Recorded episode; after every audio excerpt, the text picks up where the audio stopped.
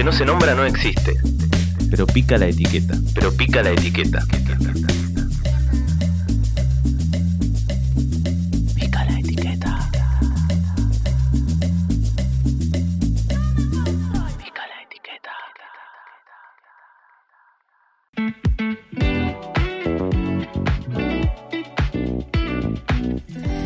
Minutos pasan de las diez y media de la noche, estás en FM La Trío 88.7 y llegó el momento de la playlist.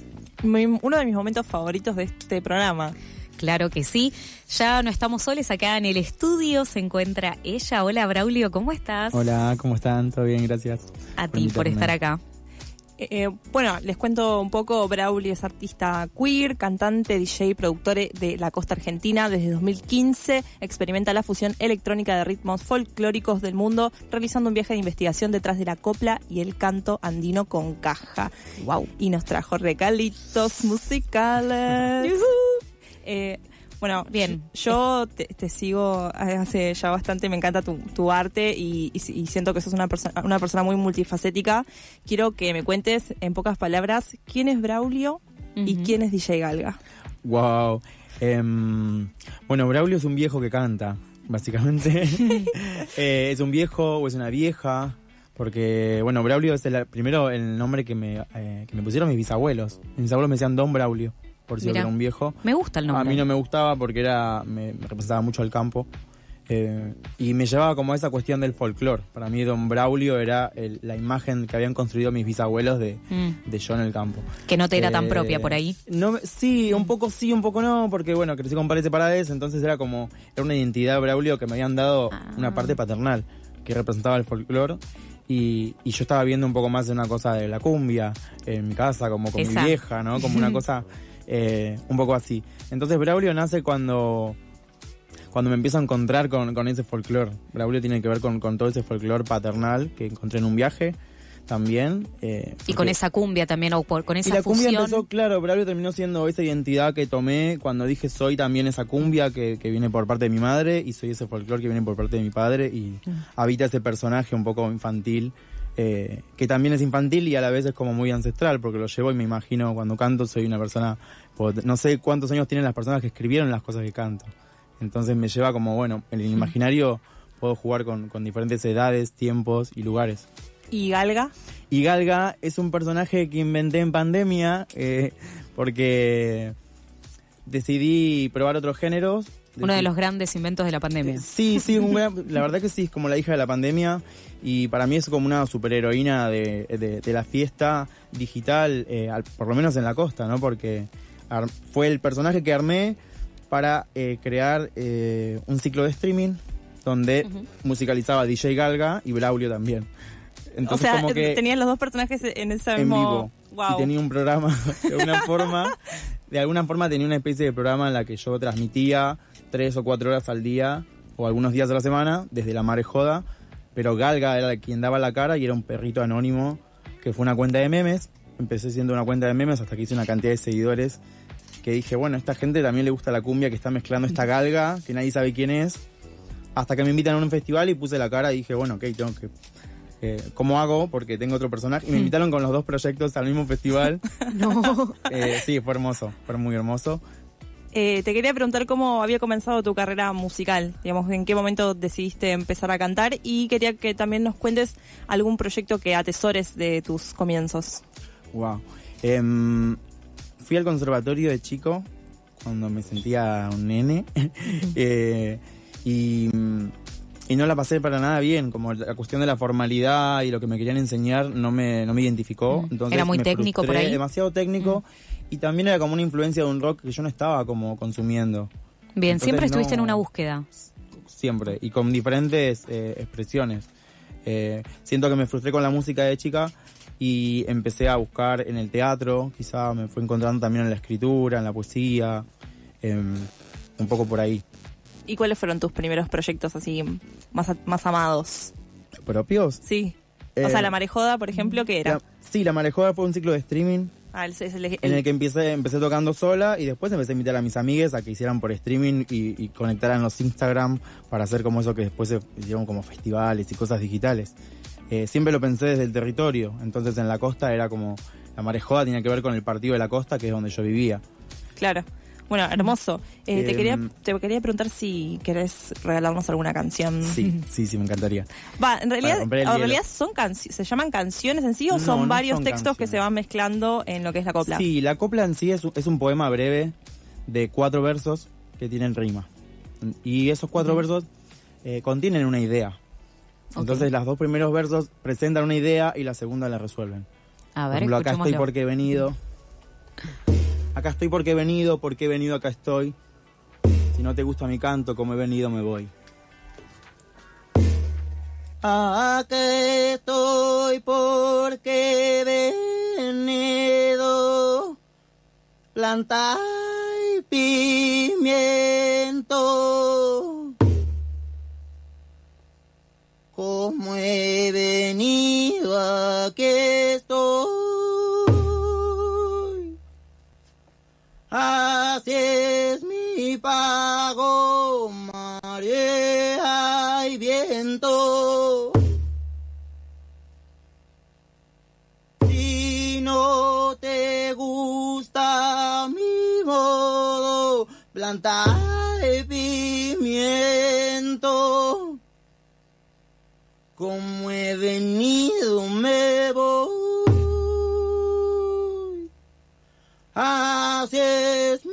pago, marea y viento. Planta y tomate, planta y tomate.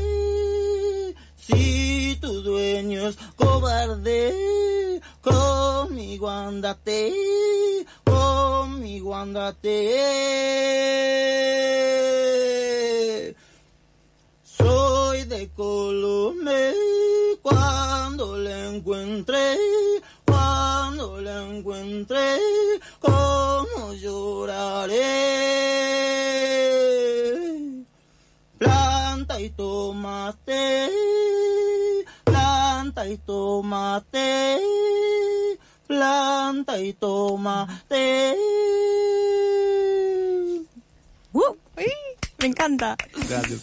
Bien, escuchábamos a Braulio acá en el estudio del 88.7, artista queer, cantante, DJ, productore. Eh, me gustó, me gustó la canción, ¿no? Y frente a esto de si no te gusta mi voz o frente a la cobardía, Claro. planta un pimiento y tomate. Hermoso. Me encanta. Me- Eh, y lo tiene buena esta particularidad, ¿no? Fue el poema ese que recité primero, de acá estoy porque he venido, y después ir sumando melodías o, o motes se llaman, que son como estribillos que se van como intercalando en esa poesía y hacen que puedas ir jugando. O Leda, la recopiladora de estos cantos, Leda Valladares, decía esto, como que el cantor dibuja melodías en el aire, mientras la copla te lleva a la tierra. eh, y es un poco lo que juego bastante en mi canto y también con la electrónica, ¿no? Sí. Porque me permite llevarlo a otro plano. Y que puede ser más larga todavía la, la canción Huela Cople. Es que justamente lo que sucedió es que Leda, Leda lo que hizo fue sistematizar, recopilar y... mm, Pero claro, no podés recopilar una hora de estos cantos. Tenés que recopilar por lo menos tres minutos Claro. que- como una canción para que también en las escuelas puedan difundirlo y a ma- las maestras en su momento enseñarlo. Entonces se registraron como temas, pero en realidad pueden durar horas. Terminan hasta lo que el próximo cantor se despide, como esta copla de presentación, se despide con una copla y va el que sigue. Claro, y te, y te quería preguntar en qué momento te diste cuenta que lo tuyo era cantar copla. O sea, en qué momento te... Te cayó viajé por. Sudamérica en un año, un año y encontré en ese viaje como mi voz bagualera, ¿no? Como me perdí en la montaña, ya venía escuchando la copla. Creo que en la copla me enseñó que podía cantar sin toda esa cosa técnica que nombré primero, ¿no? Del conservatorio. Como Mm, Claro, que más- era escuchar... más de los- corazón. y era más de la emoción escuchar a las cantoras de agrestes, porque mi inspiración tiene que ver con los cantores eh, del campo. Claro. Como son cantos eventuales, decíamos hoy en el taller donde vengo. Como la gente Y- se encuentra y canta, no es que se ponen a ver en qué nota están. eh, No hay es- límites, no, sé no cómo decirlo. sí. Claro, sí, es como muy libre. eh, también son cantos de muchas soledades, de penas, como además del carnaval y la fiesta. eh, Mm. Y yo conecto mucho con eso, más que nada. Menos en la música que hago electrónica, lo llevo en la parte más romántica, o les cambio las letras, o voy modificando cuestiones para, para que las sentirlas también como propias, ¿no? Porque Mm. tiene que ver con eso. Sí, te quería preguntar eh, si además de recopilar estas obras, eh, también se compone, digamos, hay arte, o sea, hay copla contemporánea que cuenta Sí. lo que se describe, que describe los paisajes que se ven ahora. Eh, sí, en realidad hay como también mucha in- intervención y mucha mano de artistas urbanos, ¿no? Como que también al poner su voz en, en estos repertorios ya hacen que esto sea urbano. Eh, y muchas que estamos como escribiendo, quizás desde ahora, o denunciando también. Yo, por ejemplo, escribo una copla que habla sobre, de- denuncia eh, sobre dónde está Tehuel, otra que me presento como una persona no binaria, eh, y se van como, las vas como hilando y contando lo que vos querés a través de este poema. La copla Mm. es la fórmula, de alguna forma. Entonces, a través de la copla vos podés eh, construir ese paisaje. Eh, concretamente, en mi caso, yo estoy laburando todavía con repertorios muy agrestes, eh, pero estoy escribiendo algunas cosas como esto que estoy nombrando, ¿no? Como me, me interpela mucho poder denunciar, también no quedarme solamente en lo romántico y poder utilizar la furia que tiene este canto y Mm. tambor.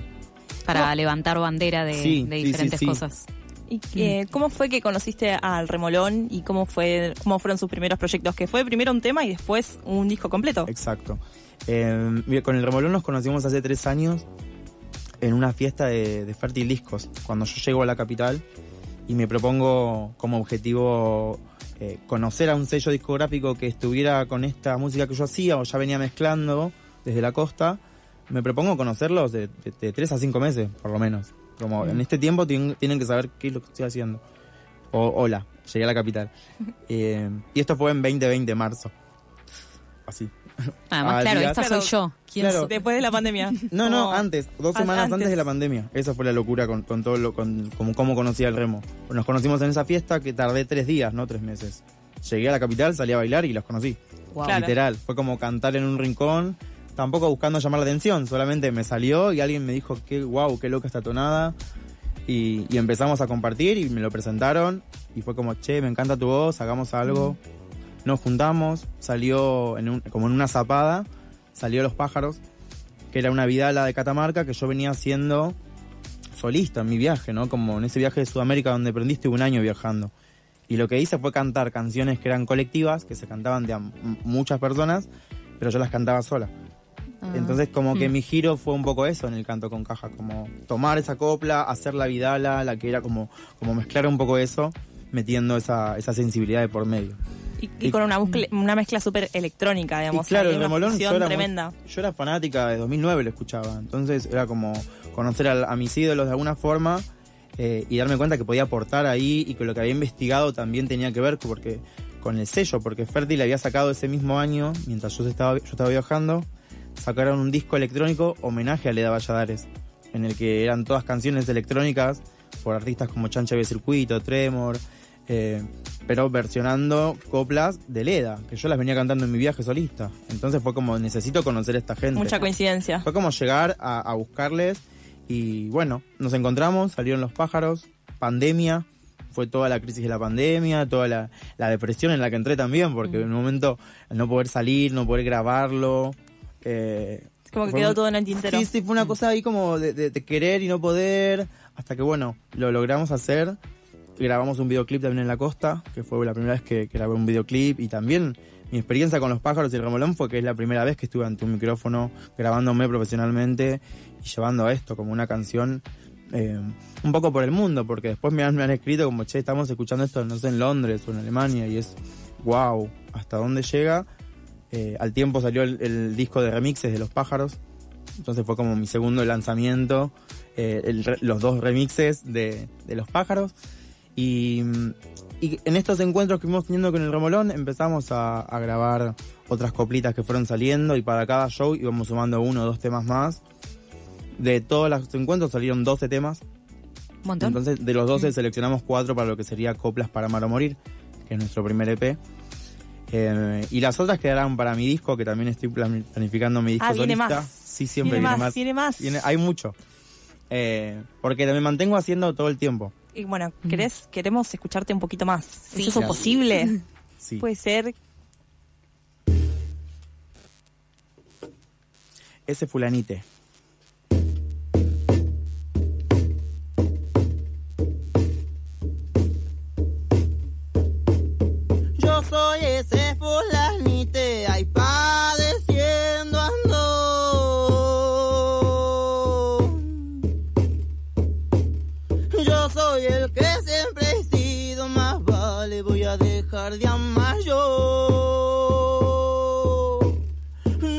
Hago ni me deshago, padeciendo ando.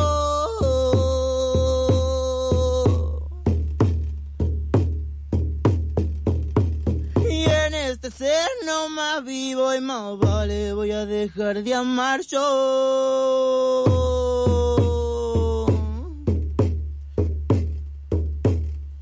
Triste es el día sin sol, triste es la noche sin luna, pero más triste es querer sin esperanza ninguna. Es el día sin sol, padeciendo ando.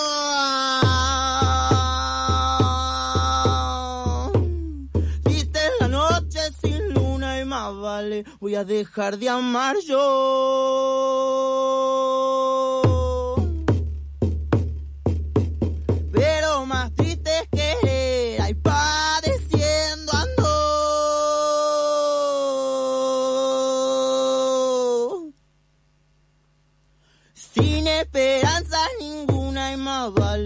A dejar de amar yo. Debajo de tu ventana echo al aire mi congoja, con el murmullo del viento, con el ruido de las hojas. Debajo de tu ventana, padeciendo ando. Echo al aire mi congoja y más vale, voy a dejar de amar yo. Con el murmullo del viento, ay, padeciendo ando.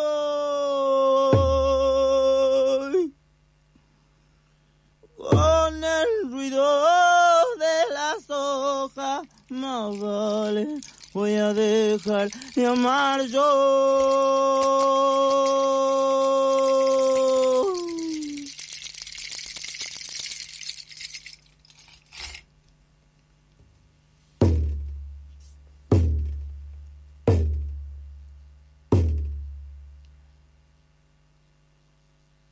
Esta noche no tengo miedo.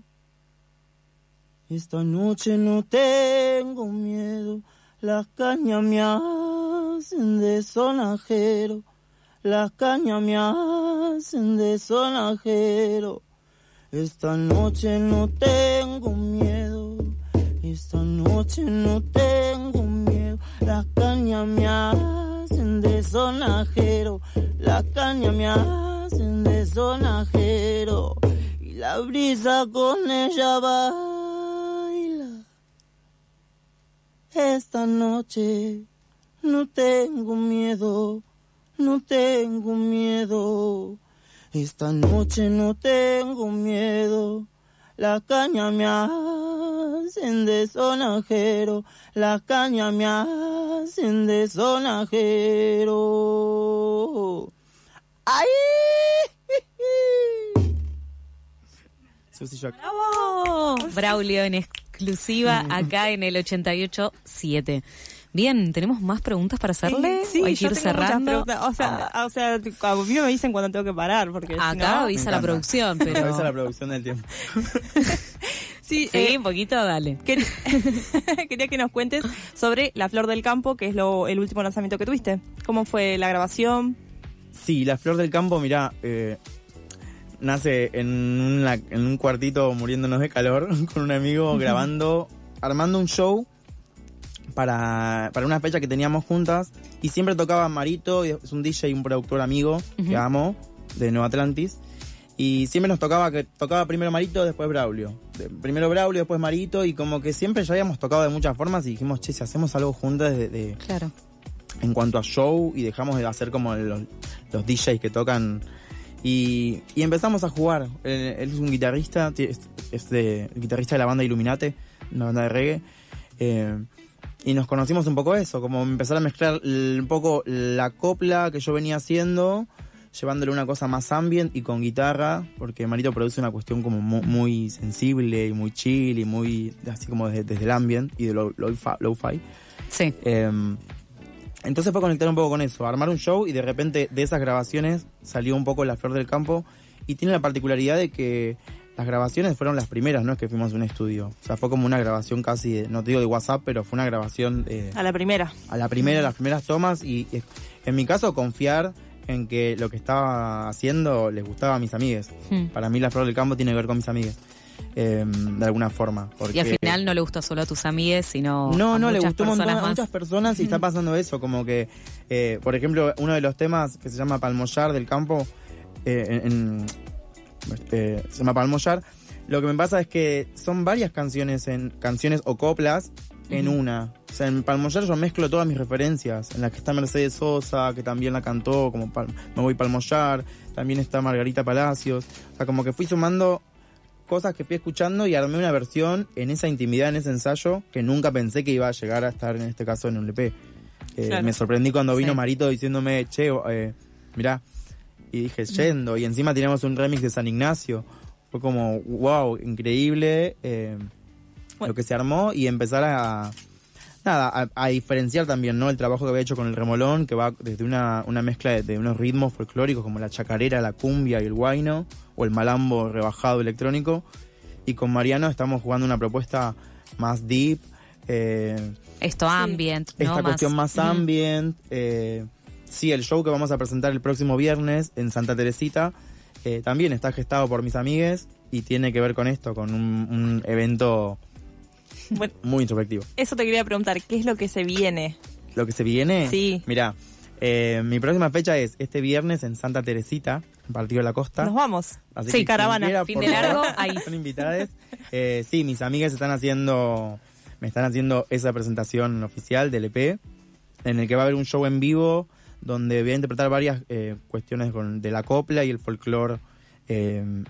No sé, voy a hacer un una canción de Horacio Guaraní, que nunca le hice y para mí es un montón, entonces como salirme también un poco de la copla me, me parece genial. Y va a ser un poco esa oportunidad el, la, la opción del viernes.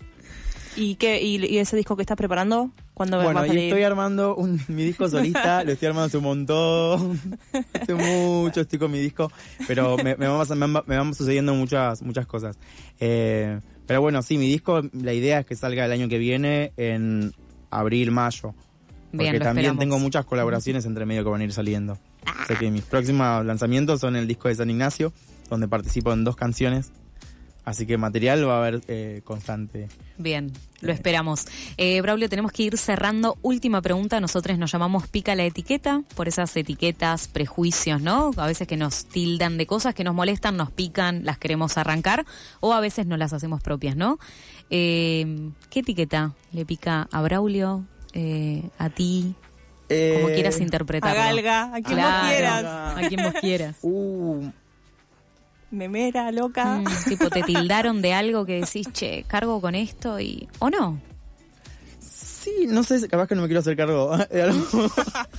Me opongo a que me Me tilden. opongo a que me tilden. Eh, en general no me gustan las etiquetas, de nada. Por Perfecto. ejemplo, el que me digan coplero o coplera, hoy en día me encanta, pero yo no soy coplero. Me Mm. identifico con una persona que fue atravesada por la copla de alguna forma. Como una de sus variantes artísticas. Claro, como me, no sé si me puedo identificar como coplera, eh, pero en general no, no me gustan las etiquetas ninguna, así Ok. que Sí, a expansión sin límites. Eh, así que hermoso. Bueno, Braulio, te agradecemos un montón por haber estado aquí. Marlene, ¿algo para decirle? Eh, no, estoy muy agradecida y me encantó. Gracias, fue muy hermoso.